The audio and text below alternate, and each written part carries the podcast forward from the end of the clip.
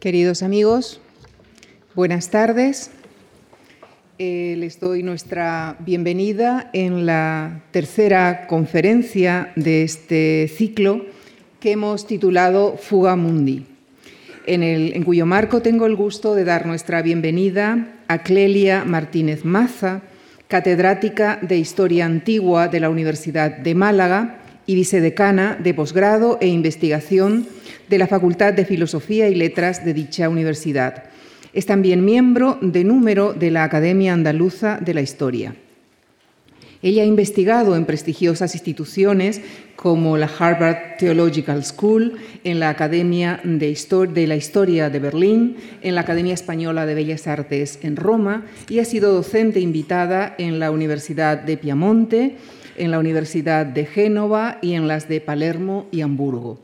Entre sus monografías cabe citar Hipatia y El espejo griego, Atenas, Esparta y las ligas griegas en la América del período constituyente. Le acaba de ser concedido un proyecto de investigación sobre mártires y ascetas en Hispania. Esta tarde viene a hablarnos del desierto como elección espiritual en el cristianismo antiguo. Les dejo con la profesora Clelia Martínez Maza. Muchísimas gracias.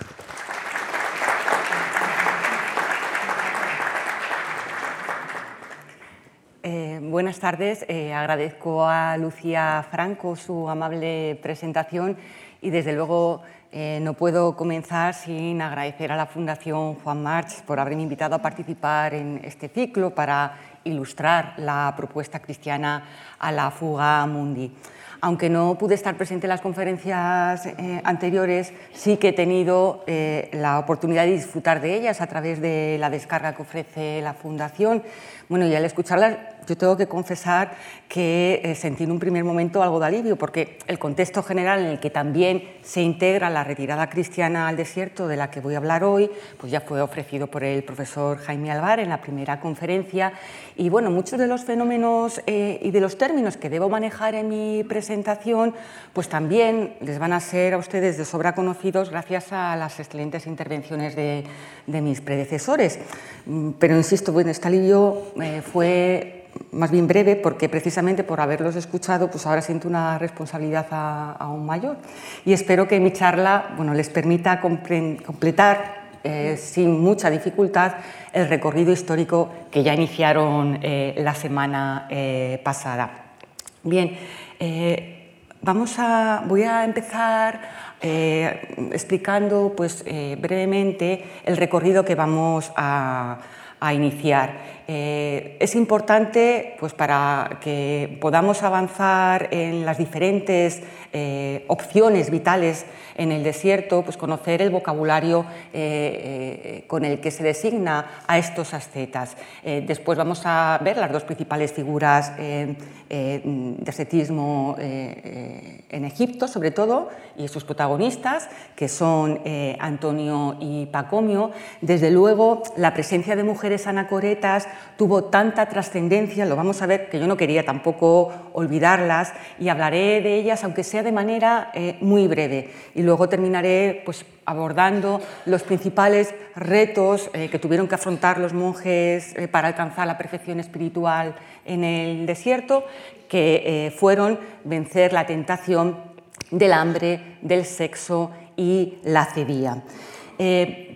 Vamos a, comprobar que son varios los términos que están presentes en, esta charla que reflejan cómo la fuga mundi, es decir, la huida de la vida anterior, se convierte en un elemento esencial para alcanzar la perfección espiritual en el cristianismo. La trascendencia del desierto en esta retirada también va a dejar su huella en el lenguaje.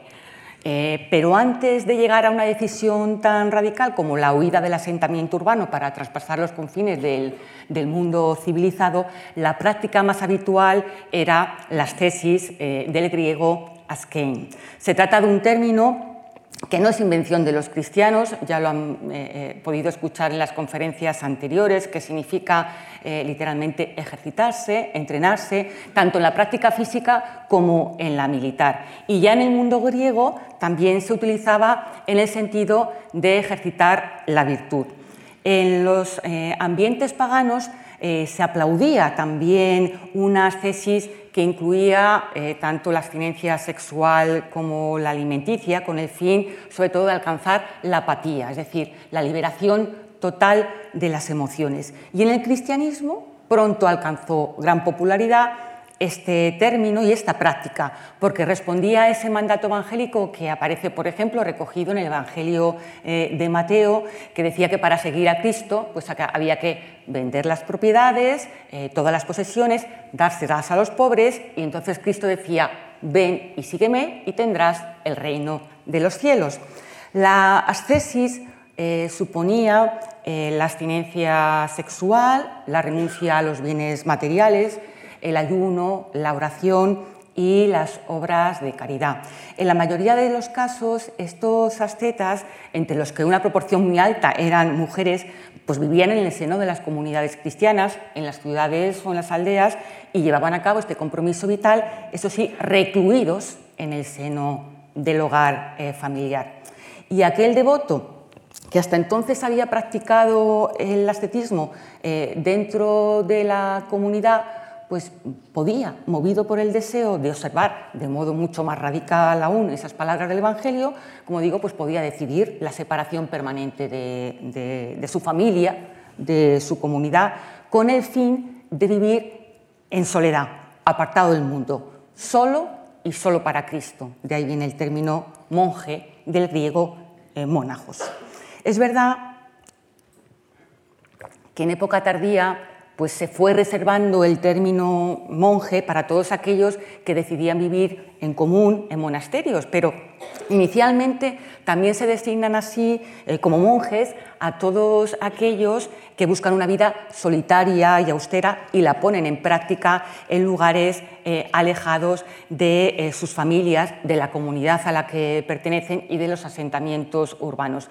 Es un término que se emplea de manera general para decidir eh, perdón, para mm, designar a todos aquellos que decidían vivir en lo que se denomina la esjatía, es decir, el espacio más allá de los límites de la vida urbana y por lo tanto civilizada. Y en Egipto esa esjatía, ese espacio marginal, pues se identifica con el desierto, eh, que en griego se denomina eremos. Y por este motivo los monjes también reciben el nombre de eremitas o ermitaños.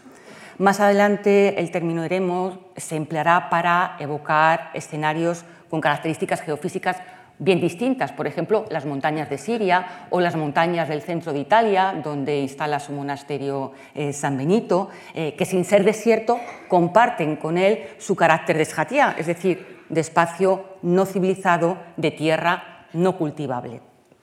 Que el mito eh, del desierto fue una de las creaciones más duraderas de la antigüedad. Tardía, pues también va a quedar eh, fijado, ilustrado en otra denominación empleada para los ascetas del desierto, los anacoretas, que procede del término anajorein, que es un verbo con el que se indica la subida desde el valle del Nilo, una depresión, al desierto, y que refleja ese abandono del mundo con el traslado de una zona ecológica apta para la vida humana, como el Valle del Nilo, a otra que no lo era que es el desierto.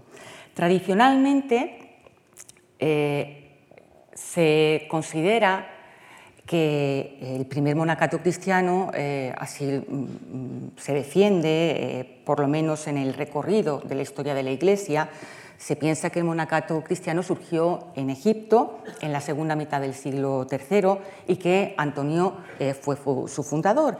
Pero eh, ya su biógrafo, Atanasio, que era el obispo de Alejandría, que lo conoció personalmente, recuerda que Antonio aprendió de otros eremitas que vivían en las afueras de su ciudad. En todo caso, pues mm, insisto, ha quedado para la posteridad como padre del movimiento y el relato de su vida, las pruebas y tentaciones eh, que tuvo eh, que superar, pues van a configurar el estereotipo de anacoreta que será reproducido en todos los relatos de los eremitas posteriores. Su biografía, eh, que se tradujo eh, del original griego al latín, se va a convertir en Occidente en un auténtico bestseller y también sirvió de estímulo para, despertar eh, vocaciones. El impacto en Oriente no fue menor y queda demostrado, por ejemplo, en las traducciones a varias lenguas orientales como el copto, el etíope o el siriaco. Antonio según la biografía eh, realizada eh, por eh, Atanasio, nace pues, al sur de Memphis, lo podemos ver aquí, uy, perdón, lo podemos ver aquí, ¿no?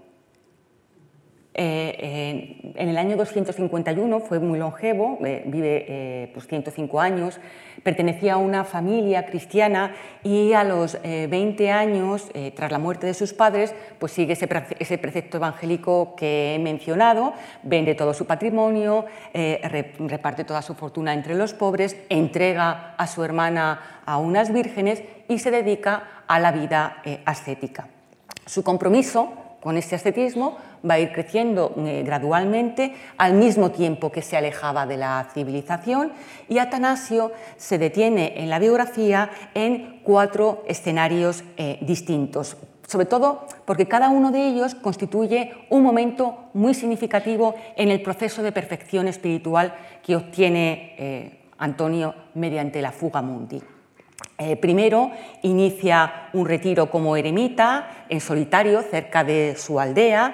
Luego, cuando tenía 35 eh, años, se encerró en un sepulcro del cementerio próximo a su pueblo natal y después avanzó hacia el desierto y se instaló en eh, una fortaleza abandonada donde vivió en soledad durante 20 años y luego finalmente se fue mucho más lejos, a una solitaria montaña próxima al Mar Rojo, en la que se instala, como digo, y muere allí con 105 años. Muere el 17 de enero del 356. Mañana se cumple eh, su aniversario. Eh, Antonio se convierte eh, así en el héroe del llamado Paneremos, es decir, del desierto más profundo. En cada uno de estos eh, cuatro escenarios que aparecen aquí, Antonio eh, vence a las fuerzas del mar precisamente gracias a su ascesis, es decir, su adestramiento en el sentido etimológico de la palabra, a base de un severo eh, régimen de privaciones corporales. En su primer retiro como eremita, cerca de su aldea, los demonios intentaron tentarlo, en vano, desde luego, únicamente mediante los llamados logismoi, es decir, pensamientos bueno, que evocaban toda su vida anterior, todo lo que había dejado atrás, el recuerdo de sus posesiones, el cuidado de su hermana, el amor por el dinero, la gloria, eh, el placer por la comida, las delicias de la vida, en definitiva. Antonio logra detectar al mismo tiempo que estas tentaciones otros daños colaterales que ocasiona esa presencia demoníaca. Por ejemplo, la confusión y el desorden de los pensamientos, la falta de atención, la tristeza, el recuerdo de los parientes y, sobre todo, el miedo a la muerte. Todos estos elementos vamos a ver que si no se presentan en bloque en la literatura geográfica posterior, sí que van a aparecer de manera recurrente uno u otro, porque todos ellos sirven, van a servir para calibrar la fortaleza, la fortaleza del monje. Antonio se muestra eh, muy fuerte ante estas sugestiones mentales, logra vencerlas, como ya he dicho, y el diablo solo vuelve al ataque cuando ya el santo se encuentra fuera de la civilización y por lo tanto en su propio terreno. Es decir, que Antonio está en terreno enemigo. En primer lugar, en la necrópolis, como digo, donde estuvo eh, un tiempo, eh, a poca distancia de la aldea, allí Antonio se enfrenta con el, demonio eh, que toma, va a tomar la apariencia de animales salvajes. Esto será un arquetipo que se reproduce en la geografía posterior y lo más llamativo son los animales que se eligen. Aparecen leones, osos, leopardos, toros, bueno, serpientes, escorpiones, eh, lobos. Antonio va a ser capaz de resistir el tremendo dolor provocado por el ataque de estos animales, sobre todo porque está convencido de la debilidad del enemigo, del demonio. se dice a sí mismo Antonio, el demonio se, tiene, se ve obligado a venir disfrazado con esta apariencia salvaje y venir en manada para intentar vencerme, porque si no sabe que eh, la victoria es mía. Eh, como decía, lo llamativo es la aparición de estos animales. Eh, son la presencia demoníaca bajo forma animal guarda coherencia con la tradición judía y cristiana anterior. En la Biblia, en el Nuevo Testamento, estos animales eh, son impuros y ya aparecen como símbolos del demonio. Desde luego, también la presencia de estos animales se explica por influencia de la religión egipcia tradicional, que ya saben que es zoomórfica. Y no casualmente, algunos de los animales seleccionados en, estas tentaciones, en estos ataques, pues representaban para los egipcios, Antonio es egipcio, representaban el caos y el peligro. Por otro lado, mm, eh, se puede decir que ni los osos, ni los lobos, ni los leopardos, etcétera, pues son animales de la fauna habitual del ecosistema egipcio, pero van a cobrar sentido en esta descripción de la esjatia eh, si eh, recordamos que estos animales, esta fauna, es uno de los instrumentos empleados por la tradición cultural griega para construir la geografía de las zonas periféricas, de las zonas más alejadas. El siguiente escenario en el retiro de Antonio es esa fortaleza abandonada en el pleno ya desierto, donde va a permanecer durante 20 eh, años. Se trata de un espacio que los demonios reivindican para sí como propio, no en vano está ubicado en la Escatia, y allí Antonio desafiante pues, eh, provoca a los demonios, sobre todo cantando versos de los salmos que hablaban estos salmos sobre los demonios como enemigos de Dios, como enemigos de las, de las naciones. La presencia eh, de Antonio es, percibido, es percibida por estas potencias eh, eh, demónicas como una ofensa y lo van a atacar mm, de todas las maneras posibles, con ruidos, con visiones terribles y desde luego Antonio no presta atención a nada de ello a pesar de prolongarse durante 20 años, los 20 años que estuvo allí. Entre las visiones con las que eh, el demonio intenta vencer la voluntad de Antonio, sobre todo me gustaría llamar la atención sobre aquellas de carácter eh, sexual, en la que es, muy eh, llamativo que eh, los encuentros sexuales sean, por ejemplo, con muchachos etíopes, que se representan y son el símbolo de la fornicación.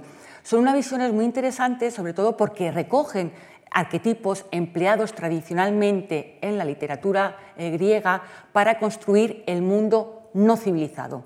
Así que es verdad que en la geografía griega anterior el individuo de raza negra simbolizaba el otro y ahora ese otro pues, se identifica con la encarnación del mal. El cuarto escenario en el que el demonio retoma el ataque, aunque ya sin éxito alguno, es el pequeño retiro que Antonio crea definitivamente en el Paneremos. Eh, se puede ver aquí, en los límites con el eh, Mar eh, Rojo. Es el desierto más profundo. Y allí el eremita, una vez reconocida su victoria frente al mal, después de todo este proceso que lo había ido abandonar, alejando poco a poco de su, de su ciudad eh, natal, pues mm, se convierte en una de las figuras que sirve de mediación para los, para, los peregrinos. Ofrece una alternativa a las bendiciones ofrecidas por los dioses tradicionales egipcios. Por ejemplo, cura a la gente, exorciza a los demonios, resuelve conflictos, se le pide consejo sobre cuestiones eh, cotidianas, que eh, eran consultas que hasta ese momento pues, habían sido eh, monopolizadas y, una responsabilidad fundamental de los sacerdotes como mediadores en la, en la comunidad. Además de Antonio, como, insisto, se puede eh, comprobar, pues es el arquetipo que va a fijar los rasgos esenciales del eremitismo eh, egipcio, pues también me gustaría recordar eh, la difusión de la práctica ascética en el desierto sirio, en el que encontramos las variantes anacoretas más originales. Y bueno, aunque los iconos, la iconografía de todos estos santos, pues simplemente lo recoge pues de, como figuras frontales sin ningún aderezo que explique la práctica estética que llevaban a cabo, bueno, pues sí que me, me ha gustado pues, presentar la tipología porque es eh, cuando menos curiosa. Eh, entre los ascetas eh, sirios se encuentran, por ejemplo, los llamados estacionarios, que son monjes que practicaban la estatio, es decir, la inmovilización absoluta, de pie, no hablaban, no alzaban los ojos, no se tumbaban para dormir, y entonces para mantener la posición eh, vertical, sobre todo cuando dormían, pues algunos se ataban a un poste o se hacían pasar una cuerda por el torso que luego ataban a las vigas eh, del techo.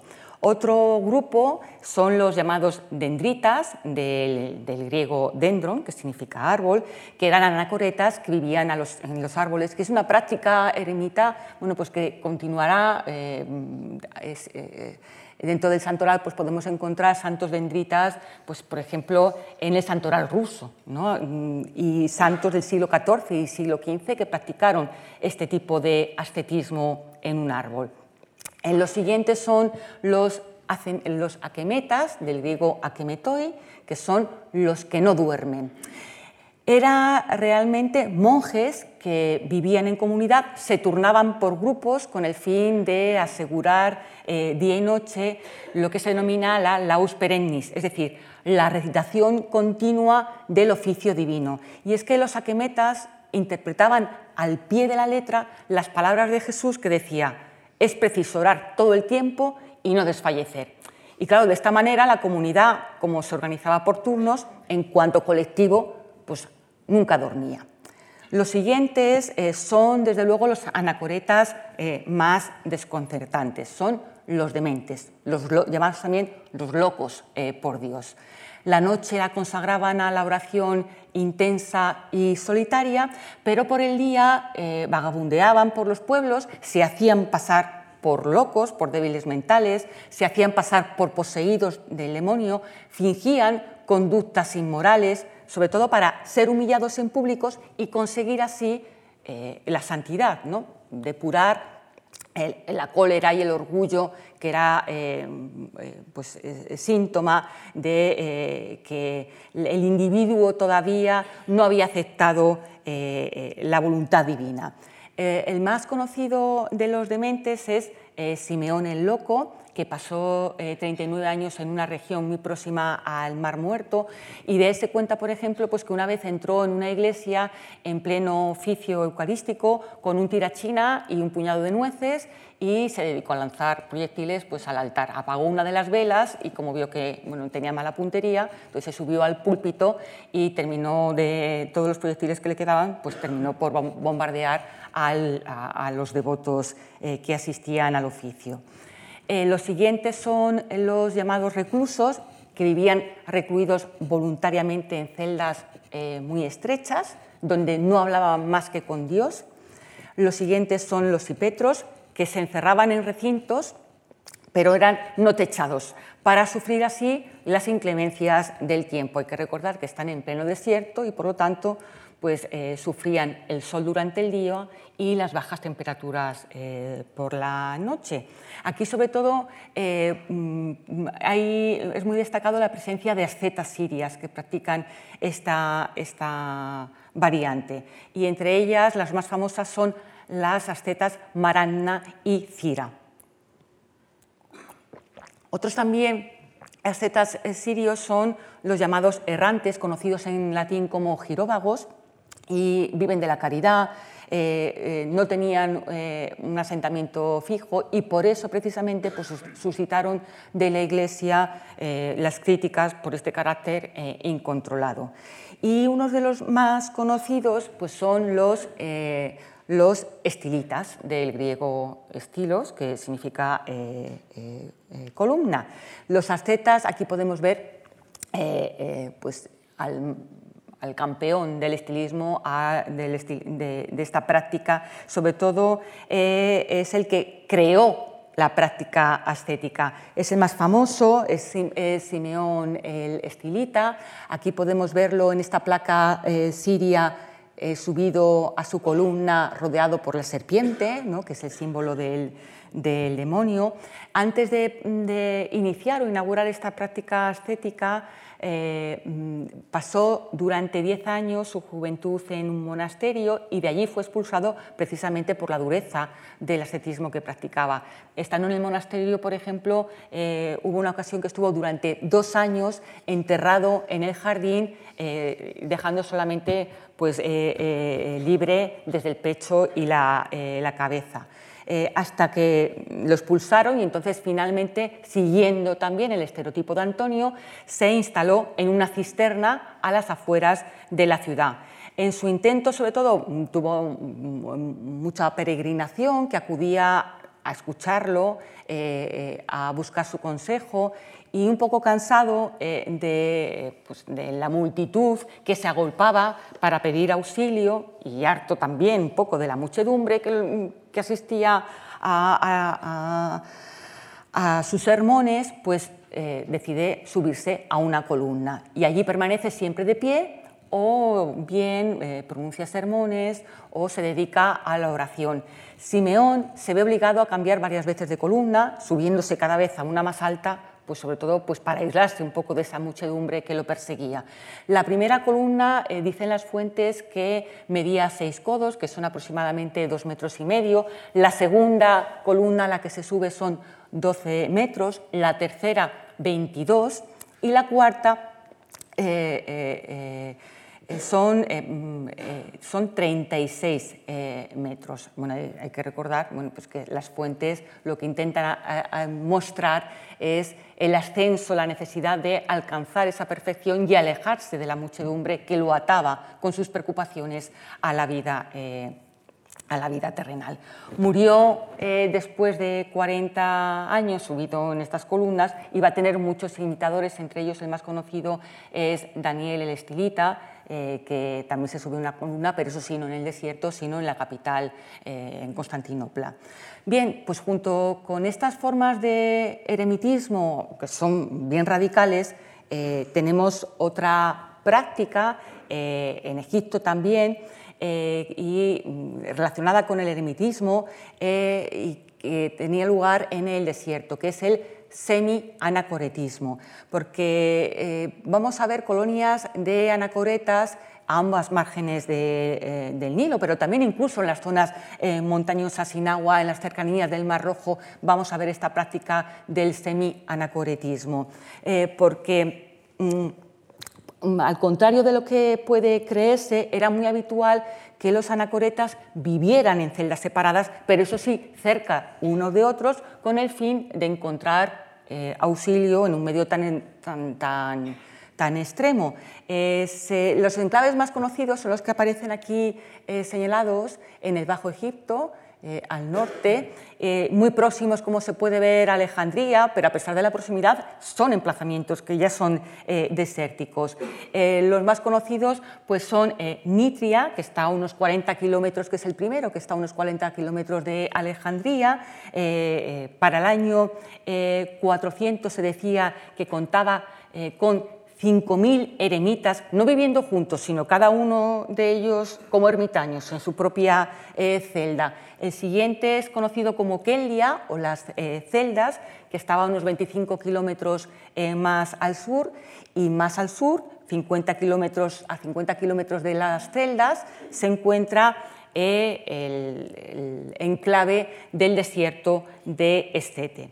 Bien, como decía, estos enclaves recogen a ermitaños que viven individualmente, eh, aunque practican algunas actividades de manera colectiva. Sobre todo lo que era importante era encontrar auxilio en un medio tan extremo y eh, la vinculación venía dada en torno a la figura de un padre, es decir, de un APA, que era el padre espiritual, que transmitía eh, la, sabiduría, que él mismo había obtenido a través de la experiencia a los restantes eremitas que vivían en torno eh, a su celda. La arqueología ha demostrado eh, bueno, aquí vemos varios mapas de, toda de, esos, de, esos, tres enclaves que ya he mencionado ¿no? anteriormente, Nitria, Kelia y un poco más abajo está Escete. La arqueología, como decía, pues, ha, demostrado una mm, diversidad de, eh, de espacios habitacionales de estos eh, ermitaños. Por ejemplo, aquí nos encontramos pues, celdas al modo de tumbas, es en Bawit, eh, vacías de todo mobiliario, y se trata de una concepción que en absoluto nos puede resultar extraña porque realmente estos individuos estaban muertos para el mundo. Solamente, bueno, según las, las, excavaciones, pues tenían eh, unos mecanismos de ventilación y unas ranuras pues, para dar alimento a los allí alojados. También, de todas maneras, había otro tipo de eh, alojamientos de estos eremitas semianacoretas, ¿no? como en el desierto de las celdas, aquí se pueden ver las plantas, son viviendas unipersonales, eh, pero todas ellas, cada una de estas, cada uno de estos enclaves recogía celdas de varios monjes, pero todos vivían en común en un espacio eh, eh, colectivo. Como digo, son, aquí se puede ver un poquito mejor, son viviendas eh, unipersonales, pero también disponían de un patio, de letrinas, de un pozo, de un huerto, incluso para uso comunitario una iglesia donde acudían todos los hermanos que vivían en cada una de las celdas que aparecían aquí, y aunque parezca mentira, bueno, pues esto era una celda y esto era otra, ¿no? era simplemente un lugar para, eh, dormir y eh, se reunían, como digo, pues, eh, en la iglesia únicamente los sábados y los domingos para la celebración de la misa y luego tenían otro tipo de dependencias como no, no, para ellos, no para uso propio, sino pues, para recibir al gran número de peregrinos que acudían a visitarlos. Podía tener un comedor, eh, aquí puede verse un poco, ¿no? podía tener eh, un hospital, también un lugar, una hospedería para alojar a esos peregrinos. De hecho, era muy frecuente, pues, por ejemplo, que las eh, damas de, la nobleza romana pues, acudieran en viajes de peregrinación a Egipto para visitar a estos anacoretas.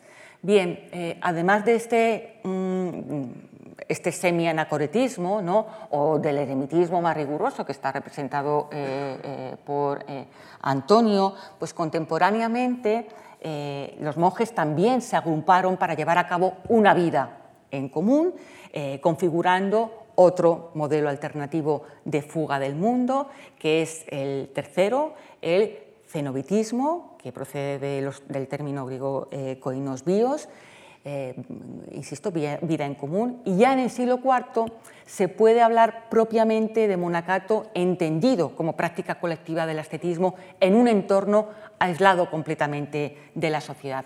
En este caso, eh, huir del mundo suponía abandonar la célula social en la que el devoto eh, había crecido por otra alternativa y además crear en el desierto un contramundo, es decir, un lugar en el que se aspiraba a la perfección espiritual de los miembros que integraban esa eh, coinonía.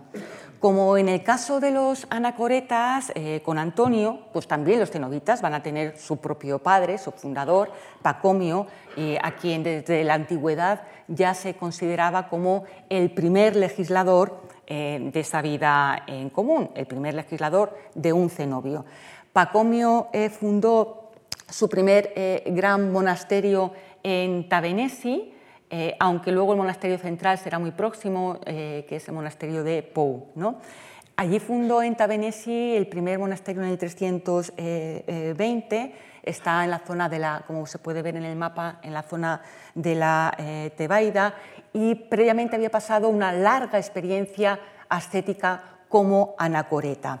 conocemos los detalles de su vida gracias a muchas biografías recogidas en en distintas lenguas, en copto, en siriaco, en latín, en griego y en árabe también. Eh, poseemos también una traducción latina de la regla, de la forma de vida eh, propuesta por, por, Pacomio, que fue una traducción al latín realizada por San Jerónimo.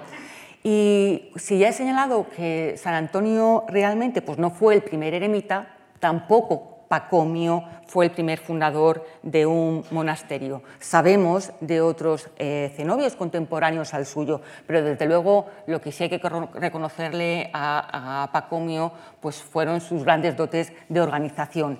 Va a fundar además un buen número de monasterios en la región del Alto Nilo, seis monasterios masculinos y otros dos de mujeres, bueno, uno de ellos que va a dirigir eh, su hermana eh, María. Antonio murió en el, eh, perdón, Pacomio murió en el 346, es decir, mucho antes que Antonio. Su labor fue continuada por sus discípulos, fueron creciendo eh, los monjes, ya bueno, las fuentes nos hablan eh, algunas de que en época de Pacomio había 7.000 monjes, en otras fuentes habla de 5.000, Jerónimo, en la traducción de la regla, aunque hay que tomar distancia del cálculo que hace Jerónimo, pues eh, nos habla de que en tiempos de Pacomio había ya 50.000 monjes. Así que nos extraña una expresión muy habitual en esta época que eh, convierte al desierto en una gran eh, ciudad. Pacomio, como digo, es el creador de una regla que van a seguir todos sus monasterios una regla pues que eh, se organizaba la coinonía pacomiana, la vida diaria de los monjes en, definitiva. Todos los monasterios van a estar eh, eh, subordinados a un supervisor general, al que se denominaba argimandrita. Todos debían rendir cuentas a un ecónomo también general, las cuentas eran anuales, al frente de cada uno de los monasterios, eh, pues, eh, que además son monasterios que todavía se mantienen en la actualidad rodeados de un muro con una única puerta, sobre todo pues, para marcar aún de manera más evidente ese aislamiento con respecto al mundo exterior. Bueno, pues en cada uno de estos monasterios había también un superior, un ecónomo, otros ayudantes, y el líder de ese cenobio, de cada uno de ellos, eh, quedaba legitimado como, como director del monasterio por haber salido victorioso del combate con los demonios porque además su triunfo mostraba su propia, su propia virtud, su fuerza de voluntad y por lo tanto también su capacidad para encaminar a los demás hermanos hacia la salvación y hacia la perfección espiritual que todos los que vivían allí anhelaban.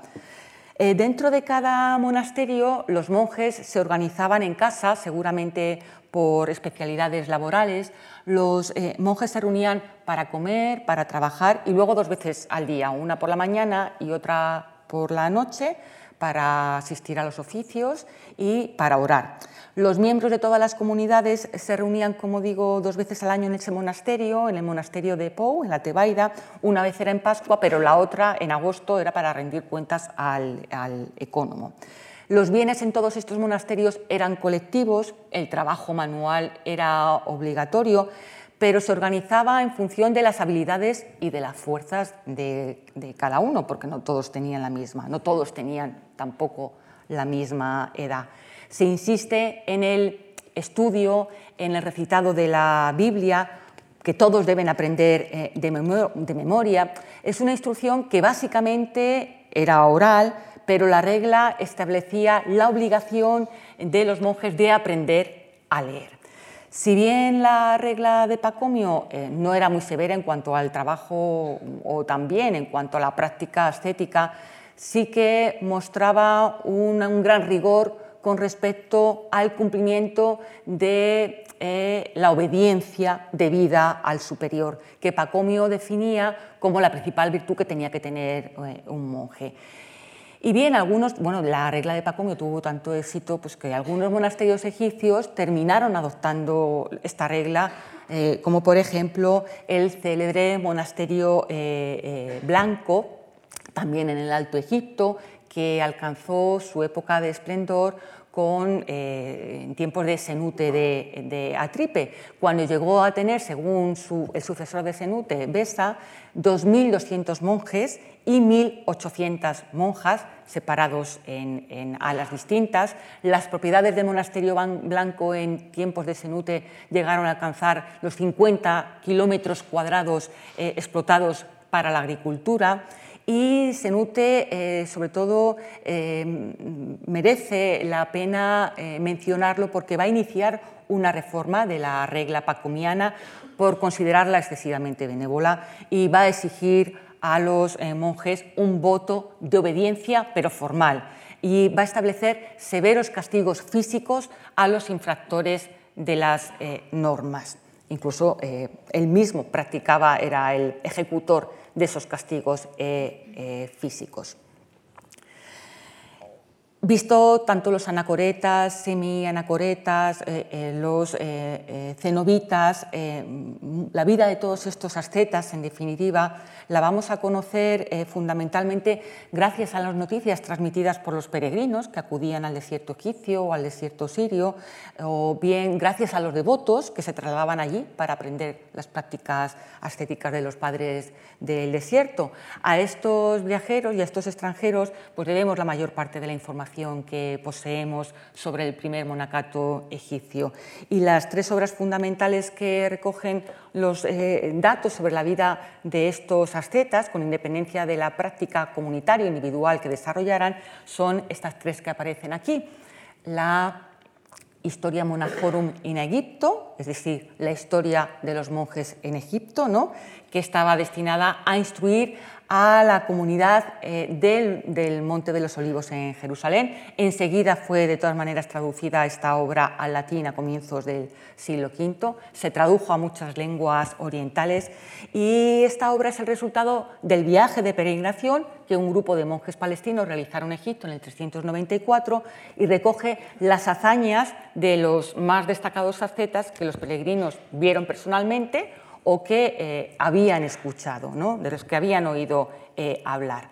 La segunda fuente esencial es la historia lausiaca, que es una colección de apuntes biográficos redactada por un monje, Paladio, que vivió durante diez años con los monjes de Egipto en los principales enclaves ascéticos que ya he mencionado, como por ejemplo la montaña de Nitria o en las celdas y se denomina así bueno, porque está dedicada al chambelán de Teodosio II eh, que se llamaba Lauso, ¿no? de ahí el nombre que se le da. La tercera obra, de la que voy a traer también algunos eh, fragmentos, eh, los vamos a ver posteriormente, recibe el nombre de los Apocegmata Patrum, es decir, los dichos de los padres del desierto. Están recopilados en el siglo VI, pero son dichos, eh, anécdotas de los primeros padres egipcios desde el siglo IV. Los apotegmata fueron traducidos a varias lenguas, al latín, al copto, al armenio, al siriaco, al etíope también. Bien, pues los relatos que aparecen recogidos en todas estas fuentes van a describir la peripecia vital de cualquier, mm, sobre todo de los primeros anacoretas, pero también de los monjes, y la descripción de la vida de estos ascetas, pues recoge esos elementos que ya estaban presentes en la biografía eh, de Antonio. En primer lugar, el progreso espiritual de la asceta pues también va a quedar marcado con el alejamiento del entorno urbano y civilizado en el que con frecuencia pues abandona una vida llena de lujo y comodidades. La huida, eso sí, no buscaba culminar un destino utópico. Al contrario, se buscaba conscientemente la pérdida del amparo ofrecido por la comunidad cristiana y el objetivo era forjar la virtud mediante la supervivencia en un medio que era hostil, no solo por la dureza física, sino por, porque el desierto era la morada de los dioses paganos, convertidos ahora en entidades divinas de naturaleza maléfica, en kakoi daimones, en demonios malos, es decir, en representantes, símbolo de Satanás. Inicialmente eh, bastaba con probar la fortaleza de la fe extramuros, como también hizo Antonio, en la zona de Necrópolis, sobre todo porque se trataba de un área eh, que frecuentaban los demonios en busca de su alimento principal, que era la, sangre, y donde en consecuencia pues el asceta podía tener una primera, a veces la única, eh, toma de contacto con las fuerzas del mal y lograr así una primera, a veces suficiente, victoria. Esta era la opción, sobre todo, más eh, frecuente entre las mujeres anacoretas. Muchas de ellas abandonaban la ciudad y se encerraban en un sepulcro recibiendo solamente agua y alimento por una ranura. Con la fe robustecida por ese triunfo frente a las fuerzas del mal, este viaje iniciático hacia la barbarie continuaba en la Esjatía, en ese espacio salvaje no civilizado, como un espacio marginal pues el desierto, ya lo he mencionado, mm, así lo describe la biografía de Antonio, pues va a quedar descrito con los tópicos habituales empleados en la geografía griega para describir esas zonas periféricas. De ahí, por ejemplo, pues la presencia de animales salvajes, la mm, sexualidad desbocada por completo, con eh, prácticas que sobrepasan los usos civilizados, por ejemplo, pues, eh, con orgías, ¿no? con eh, con la presencia de animalismo, la presencia también del individuo de raza eh, negra eh, como representante de la fornicación. Además, la naturaleza no civilizada del desierto pues lo convertía en el hábitat más propicio para que se, para que se manifestara Satanás, ¿no? con todo su poder, de manera que también va a ser el espacio más adecuado para que la Z se enfrente con las potencias demónicas, porque allí se expone al acecho del diablo eh, con mayor fuerza que en la ciudad, donde está protegido por toda la, comunidad. Es interesante también analizar eh, qué sentido tiene este recorrido geográfico. El periplo del Anacoreta eh, no responde a un itinerario geográfico real, la presencia de la fauna hemos visto que es fantástica. Sobre todo ese periplo eh, de la anacoreta responde a un viaje interior y existencial. La geografía servía sobre todo para cartografiar el progreso espiritual eh, del monje y en consecuencia no es el escenario el que explica la reacción del eremita, sino que más bien son los requisitos que se exigían a la anacoreta para mostrar su fortaleza espiritual los que construyen ese espacio. Así que el paisaje se va a convertir en una suerte de instrumento iniciático dotado de un significado religioso. Cuanto más abundantes y más extremas sean las condiciones de ese escenario, eh, y cuanto más firme se manifiesta el protagonista en ese escenario salvaje, pues más valor se otorga a su fe. Por eso aparece con, tanta dureza descrito ese paisaje de la Esjatia. Y bien, como mencionaba al comienzo de eh, eh, eh, mi charla, mm, aunque no son muchas las documentadas, pues me gustaría por último también detenerme unos minutos en las eremitas, es decir, mujeres que decidieron iniciarse en la práctica ascética en la soledad del desierto.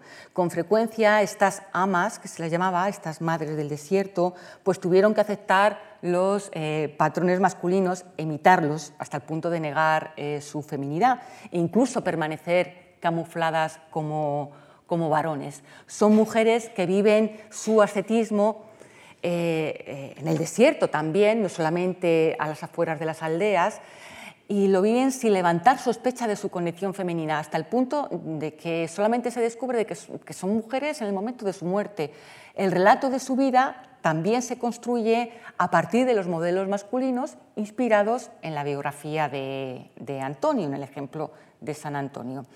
Eh, por ejemplo, eh, en la historia de los monjes se recuerda que en el 391 un sacerdote, Besarión, con su discípulo Dulas, abandona su aldea, va a visitar a un famoso asceta, que es el Apa Juan de Licópolis, y de regreso ya a su aldea se encuentran muerto a, un anciano que habían visto en el viaje de ida ensimismado en sus labores. Entonces, al descubrir, prepararon su sepultura y descubrieron que no era un anciano, que era una mujer. Y entonces el sacerdote pues dijo estupefacto a su discípulo, mira cómo también las mujeres vencen a Satanás, mientras nosotros en la ciudad tenemos este aspecto eh, tan mezquino. La excelencia espiritual de la mujer asceta, por lo tanto, se expresa sobre todo a través de un comportamiento masculino. Una de las más conocidas, que es Amma Sara, la madre Sara, reivindica haberse convertido en un monje perfecto, una vez, eso sí, que había logrado superar todos los límites del cuerpo y de su sexualidad. Y decía ante los peregrinos varones que se reunían para escucharla, ella proclamaba, según mi naturaleza, soy una mujer, pero no según mis pensamientos y les decía a esos peregrinos, soy yo quien soy un hombre, vosotros quienes sois mujeres. La capacidad que muestran estas mujeres para superar las tentaciones no solo sirve de, modelo a otras devotas, también va a servir de acicate para que los monjes se esfuercen muchísimo más por perfeccionar eh, su espíritu, porque mm, se pensaba, si a pesar de su naturaleza débil la mujer lograba vencer al demonio y cumplir con el rigor de las prácticas ascéticas en el desierto, pues los hombres desde luego no podían sino mostrar una capacidad por lo menos igual, sino superior. La vida eh, de estas eh, amas, eh, de estas madres, también se construye, digamos, con la versión femenina de los tópicos que ya he mencionado. Son mujeres ricas, bellas, que renuncian a un matrimonio ventajoso, a una existencia cómoda, van a, vender, a repartir sus bienes una vez que reciben la herencia de la familia, seguirán una vida ejemplar basada en la pobreza, en la soledad, y en el silencio en el, desierto. Y entre las más conocidas se encuentran, por ejemplo, Teodora, que vivió como anacoreta en la zona de Nitria, Sinclética, que nació en Alejandría en el siglo IV y que, bueno, tras morir sus padres, una vez que vendió y repartió toda su fortuna, pues se trasladó con su hermana, que estaba ciega, a vivir eh, a una tumba, propiedad de su familia, a las afueras de Alejandría. Eh, la más conocida también, sobre todo más eh, eh, relevante por los apotegmata que, se conocen de ella, fue Ammasara, que vivió en soledad durante 60 años en el desierto de Ceté, el más meridional, en una celda de la que nunca salió. Y el desierto también va a ser el escenario en el que otras mujeres, esto sí, estas pecadoras, pues van a conseguir su redención. Son mujeres que van a espiar eh, sus faltas a través de la dureza, sobre todo del, entorno. Y tenemos muchas noticias, por ejemplo, de prostitutas que van a quedar redimidas precisamente por la intercesión y por el auxilio de los padres del desierto. Eh, son mujeres que espían estas faltas y luego o bien se integran en una comunidad de vírgenes o también van a elegir una vida solitaria ocultando su identidad como varones. Entre los casos más conocidos pues, se encuentran el que aparece en estas dos imágenes, en la anterior y en esta, eh, que es eh, la prostituta Santa María Egipciaca. Bien, eh, en todos estos relatos de eremitas, cenobitas, semianacoretas, hombres, mujeres, la lucha incesante contra el demonio pues queda significada en la lucha contra dos de los signos más evidentes de la caída de la humanidad que son el hambre y la pulsión sexual. Solo venciéndolas el hombre podía retornar a su estado primigenio, que es la utopía del paraíso. Con respecto al hambre, la huida a un lugar como el desierto, que no era apto para la vida humana porque no disponía de comida para hombres, pues hacía más meritorio aún el autocontrol y la resistencia a las eh, tentaciones. La prueba más terrible a la que se tenían que enfrentar los ascetas en el desierto, en primer lugar, era traicionar su propia humanidad, abandonar su condición de ser humano para convertirse en un animal por la desesperación, movidos por el hambre. Era traspasar los límites de sus celdas y olvidar esa rutina basada en la vigilia, en la oración, en comer y ayunar, una rutina que es verdad que era durísima, pero que les recordaba que no eran animales. Había que vencer sobre todo la tentación de vagar con la misma libertad que la bestia salvaje ¿no? y dedicarse pues, a mordisquear eh, hierbas para saciar eh, el apetito eh, y poder así calmar la dureza del hambre. Una vez que, que el monje había afrontado con éxito, como digo, ese reto de mantener su mano en una geografía que no lo era, como, como, es el desierto, pues el individuo se consideraba ya capaz de recuperar en este paisaje algo de la gloria perdida con el pecado original, sobre todo porque se partía eh, de la idea de que la caída del hombre eh, no había sido resultado de la atracción sexual de Adán, que se había dejado seducir o convencer por Eva, sino más bien se pensaba en la literatura estética, eh, así aparece, que la caída es consecuencia de un acto de voracidad. Había sido la gula la que eh, había conducido a Adán y Eva a desobedecer el mandato de Dios que prohibía comer el fruto del árbol de la sabiduría. Al sucumbir a este apetito, Adán y Eva, pues sobre todo destruyeron el equilibrio físico con el que habían sido creados ambos y el ayuno practicado por los ascetas, mucho más eh, soportar el hambre en el desierto, pues suponía revertir en cierta eh, medida el fatídico pecado de Adán, superar la tentación y con ellos ser capaces finalmente de romper ese ciclo iniciado por Adán y Eva. Hay que recordar también que la literatura ascética concebía el cuerpo humano eh, como un sistema autosuficiente, que en condiciones ideales, que eran aquellas que había tenido en el paraíso, ese engranaje estaba capacitado para funcionar con su propio calor, porque el cuerpo era una máquina puesta a punto que solo necesitaba el alimento justo para mantener vivo ese calor. Solo el hombre caído, con la voluntad corrompida, había atiborrado el cuerpo de un alimento que era completamente innecesario. ¿Y qué sucedía? Pues que ese exceso daba lugar a un sobrante de energía que explicaba, por ejemplo, el excremento, que era un síntoma evidente de que el individuo se había alimentado demasiado. De hecho, pues uno de los padres de la Iglesia Oriental y apologeta, Clemente de Alejandría, recordaba que Cristo no defecaba. No había mejor prueba de la perfección de su encarnación humana. Así que al reducir mm, el consumo del alimento al que estaba acostumbrado el organismo, pues el asceta rehacía lentamente su cuerpo, lo recuperaba como un instrumento calibrado con exactitud, lo redirigía camino de la perfección, hacia su estado original y natural, que era el estado que había tenido el cuerpo en el paraíso. Es verdad eh, que las prácticas ascéticas, mm, como el ayuno, pues había causado incluso la muerte de algunas jovencitas que la mortificación eh, eh, mm, corporal, mucho más aún la decisión de instalarse en el desierto, pues donde las condiciones vitales eran más extremas, puede dar la sensación, y así se ha interpretado tradicionalmente, de que la asceta rechazaba su cuerpo como algo odioso.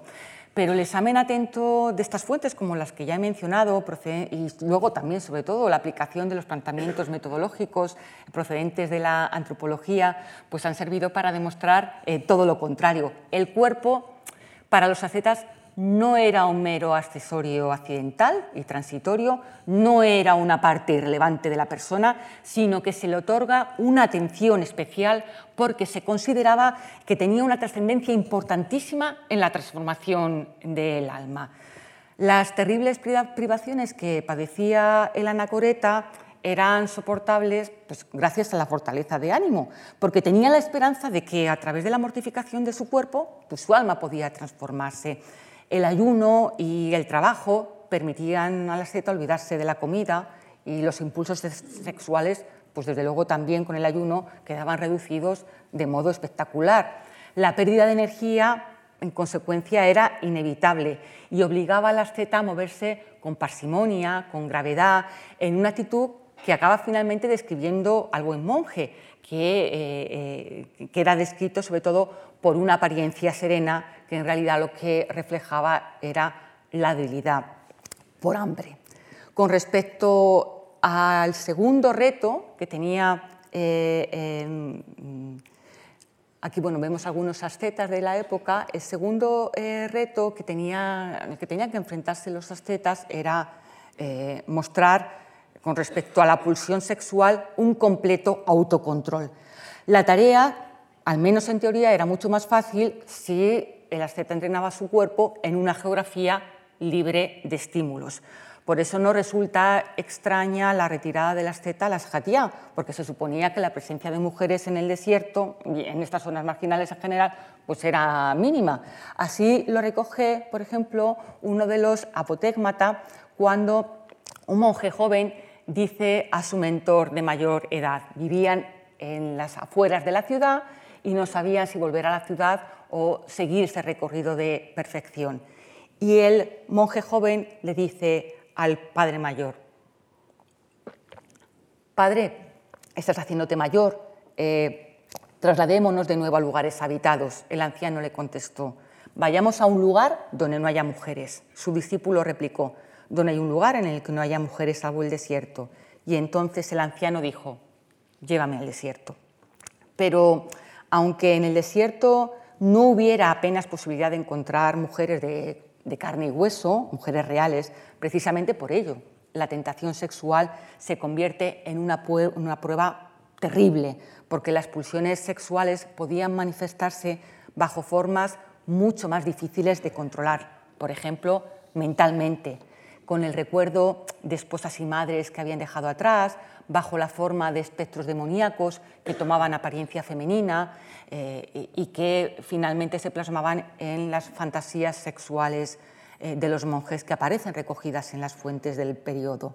Incluso se consideraba peligroso el recuerdo de las mujeres del círculo familiar, porque, por ejemplo, según eh, Juan Casiano, que vivió como eremita en el desierto egipcio durante siete años, si el monje pensaba en la hermana o en la madre, seguidamente su pensamiento pasaba a las devotas del entorno más próximo para acabar con la mente pendiente de cualquier otra mujer.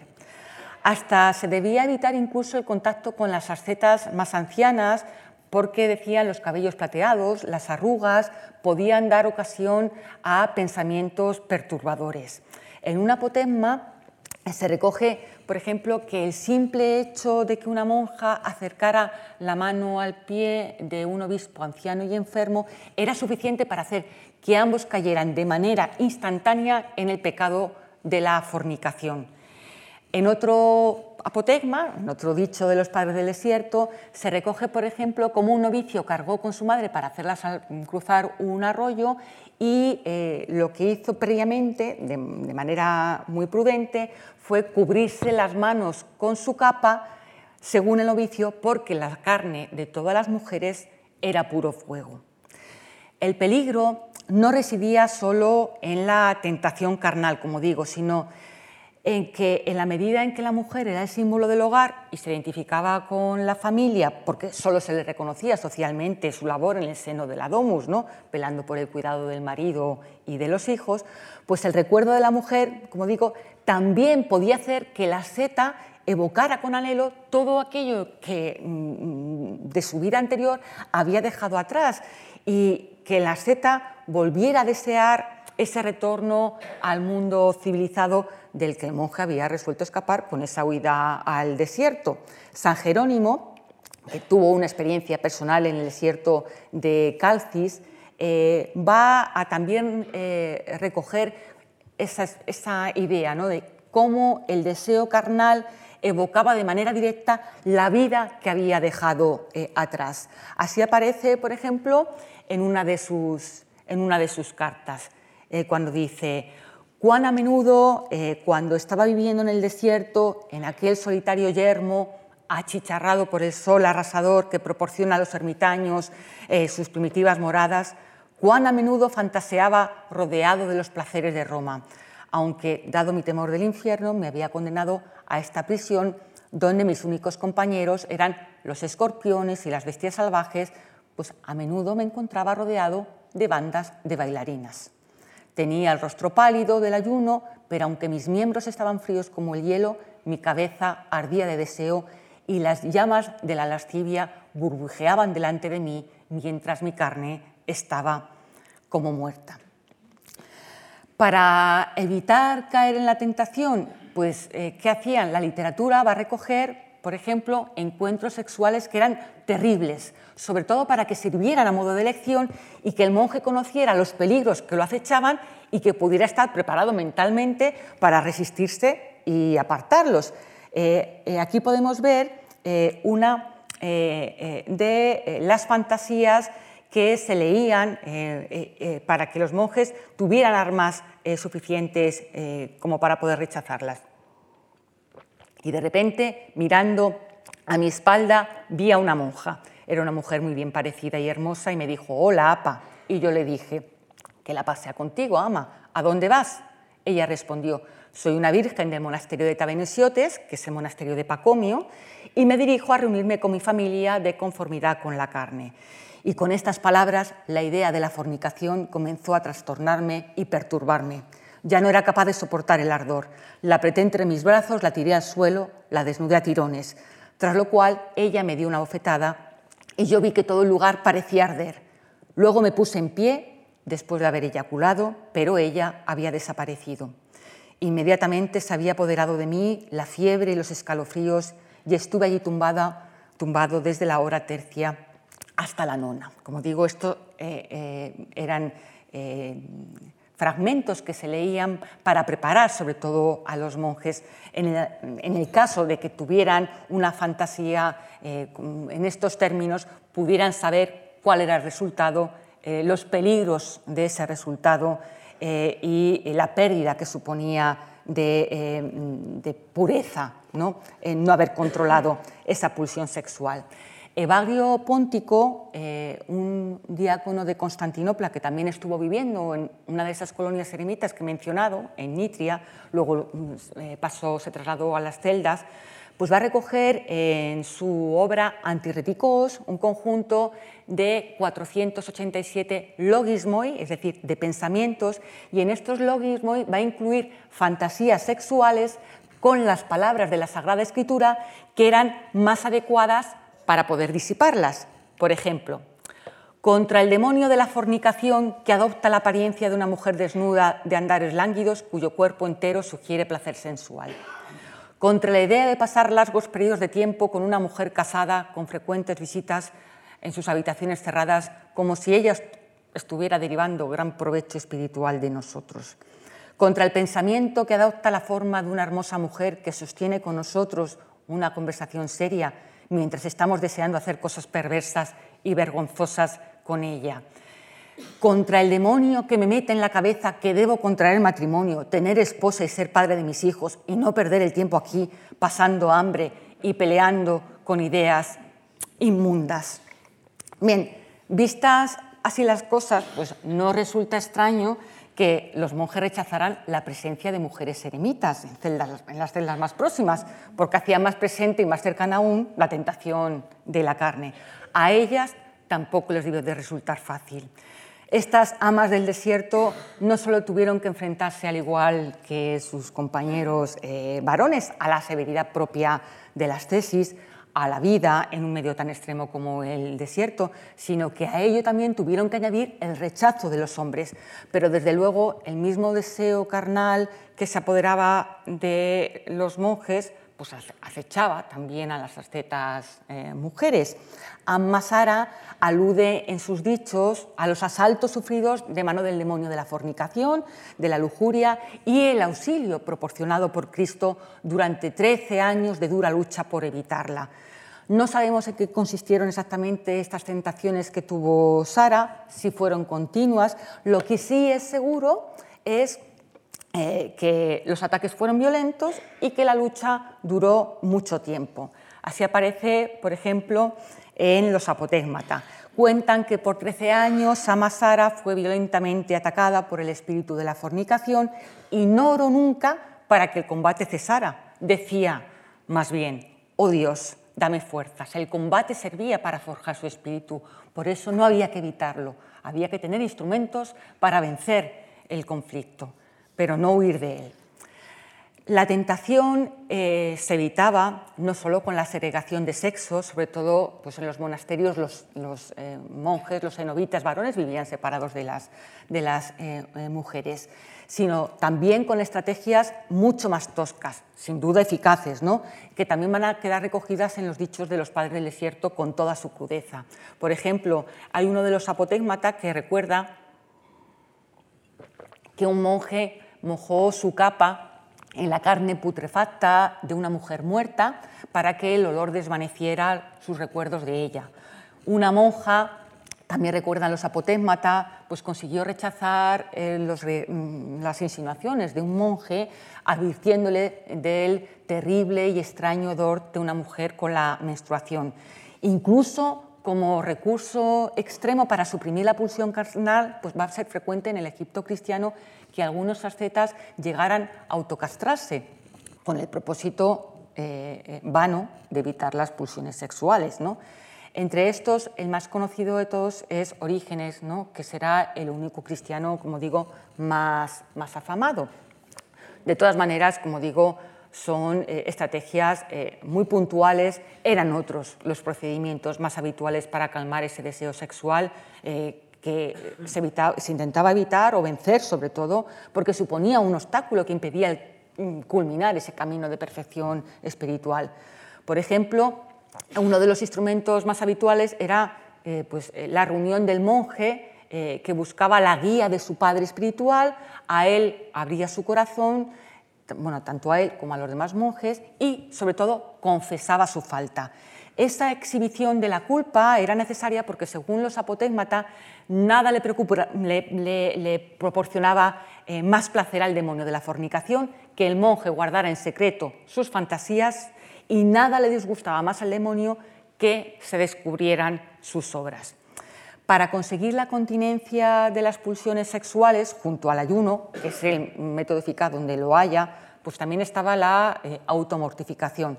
Bueno, de todos he sabido que el cuerpo solo es capaz de activar los mecanismos reproductivos cuando está asegurado el suministro de energía suficiente para, para sobrevivir. Entonces se trataba de exigir al organismo un esfuerzo superior a la energía almacenada. Así quedaba reducido al máximo el deseo sexual y para ello, pues a la ingesta mínima de alimento, los ascetas sumaban trabajos físicos de gran dureza. El asceta, sobre todo el más joven, que era el que estaba en pleno vigor físico, pues conseguía de este modo extirpar del cuerpo el deseo carnal. Las mujeres que por regla general eran menos activas físicamente, pues practicaban un ayuno que hoy en día pues, se consideraría eh, anorexia y sus efectos secundarios lograban el objetivo conseguido, que era la inapetencia sexual. Trataban además de no despertar el deseo sexual de los hombres, para ello se esforzaban por conseguir una apariencia no deseable, hacer su cuerpo menos atractivo, menos femenino, incluso repulsivo. Eh, abandonaban, por ejemplo, todo cuidado y renunciaban, como también lo hacían los varones, pues a todos los marcadores de estatus y, de, y de, riqueza. Evidentemente, el deseo sexual pues, eh, eh, acechaba de manera más ostensible el cuerpo y la mente de los monjes más jóvenes. Con frecuencia estos jóvenes se criaban como monjes en el desierto, no voluntariamente, sino por deseo de sus familias. Y ese difícil momento de la pubertad que transcurría en un medio hostil y en un ambiente de abstinencia sexual absoluta, pues solo se podía superar con una disciplina muy estricta.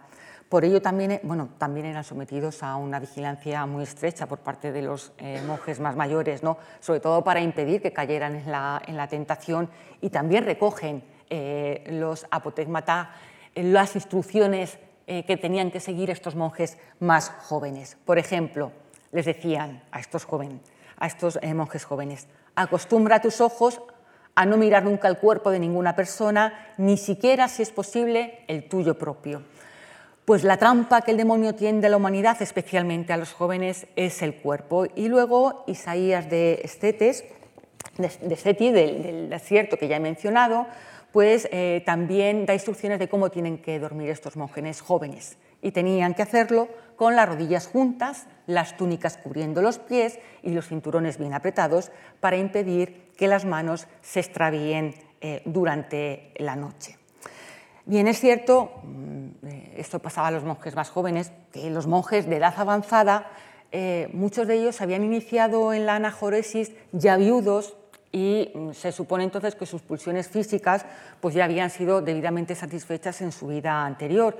En consecuencia, el sexo ocuparía un segundo eh, plano frente a otros pecados más propios de los ascetas más, más maduros, pecados como por ejemplo el orgullo y la cólera. De todos modos, también estos ascetas eh, más mayores debían permanecer vigilantes eh, porque hasta los más ancianos y experimentados pues, podían sucumbir tras un simple encuentro con una eh, mujer. La pulsión sexual podía atacar en definitiva a cualquier monje y se podía manifestar de manera incontrolada a través de, erecciones, de poluciones nocturnas que revelaban sobre todo que el monje, a pesar de su experiencia y de su preparación, pues no había logrado sobreponerse a su naturaleza imperfecta. Más graves eran aún los sueños de naturaleza sexual, sobre todo porque lo que mostraban era la debilidad del espíritu. Había que seguir forjándolo. Por eso los sueños eh, y estas fantasías eh, nocturnas eran muy útiles para el monje porque servían como una especie de barómetro de la salud espiritual, porque si las fantasías sexuales eran frecuentes, servían para advertir al monje de que era necesario purificar su alma si quería alcanzar la perfección de espíritu. Y cuando estos sueños cesaban, pues también lo hacían las producciones nocturnas del monje. Eh, el padre, el asceta, uno de los ascetas más conocidos, en el, Alto Egipto, Apa Moisés declaraba que tres poluciones al año sin fantasías sexuales era la aspiración más correcta para un buen monje. Y Evagrio, del que ya he hablado antes, el autor del Antirreticos, eh, solo tres días antes de su muerte sabía que estaba a punto de alcanzar eh, la gracia y la pureza de corazón porque tuvo poquísimas fantasías eh, sexuales. Bien, para terminar he hablado acabo de hacerlo del sexo y del hambre como los grandes enemigos de la asceta en el desierto, pero el monje también libraba una dura lucha en su fuero interno contra emociones tan dispares como la cólera, el deseo, la envidia, el miedo, la tristeza y también con la llamada esigia, es decir, la rememoración silente, la agitación de los recuerdos de su vida interior, su familia, sus seres queridos, el remordimiento también por las acciones eh, pasadas. Sinclética, una de las madres del desierto, advertía, nos atacan desde fuera y también nos provocan desde dentro los demonios. El eremita, ya fuera hombre o mujer, tenía que aprender a detectar esta agresión demoníaca interna que podía dejar eh, huella bajo la forma de una enfermedad muy común entre los anacoretas eh, eh, en los padres del desierto, una enfermedad que era la acedía, es decir, una tristeza profunda que llegaba incluso a somatizarse con pérdida de fuerza vital y debilitamiento de miembros. Las amas Teodora y Sinclética, por ejemplo, proponen como medicina el recitado de textos bíblicos efectuado, eso sí, siempre de manera consciente y no automatizada, porque así se mantenía la memoria ocupada y se creaba además un depósito eh, nuevo de pensamientos que era potencialmente curativo y por lo tanto proporcionaba un gran alivio psicológico. Los, eh, pasajes bíblicos servían pues, para recordar a la víctima de la cedía, además que otros antes que él o ella se habían enfrentado a una circunstancia similar y Dios siempre había acudido en su auxilio. En definitiva, y para terminar, el desierto se convierte en un espacio aterrador, pero es didáctico, en la medida en que el devoto se enfrenta solo, sin auxilio de la comunidad cristiana, frente a unas emociones que debe aprender a dominar. Los que no la dominan no llegan al reino de los cielos, como eh, recoge esta obra de Juan con La escalera santa. Allí, en el desierto, eh, que supone este ascenso de perfección espiritual, la tentación acechaba incluso al hermano más experimentado, en cualquier momento y bajo cualquier forma física eh, o espiritual.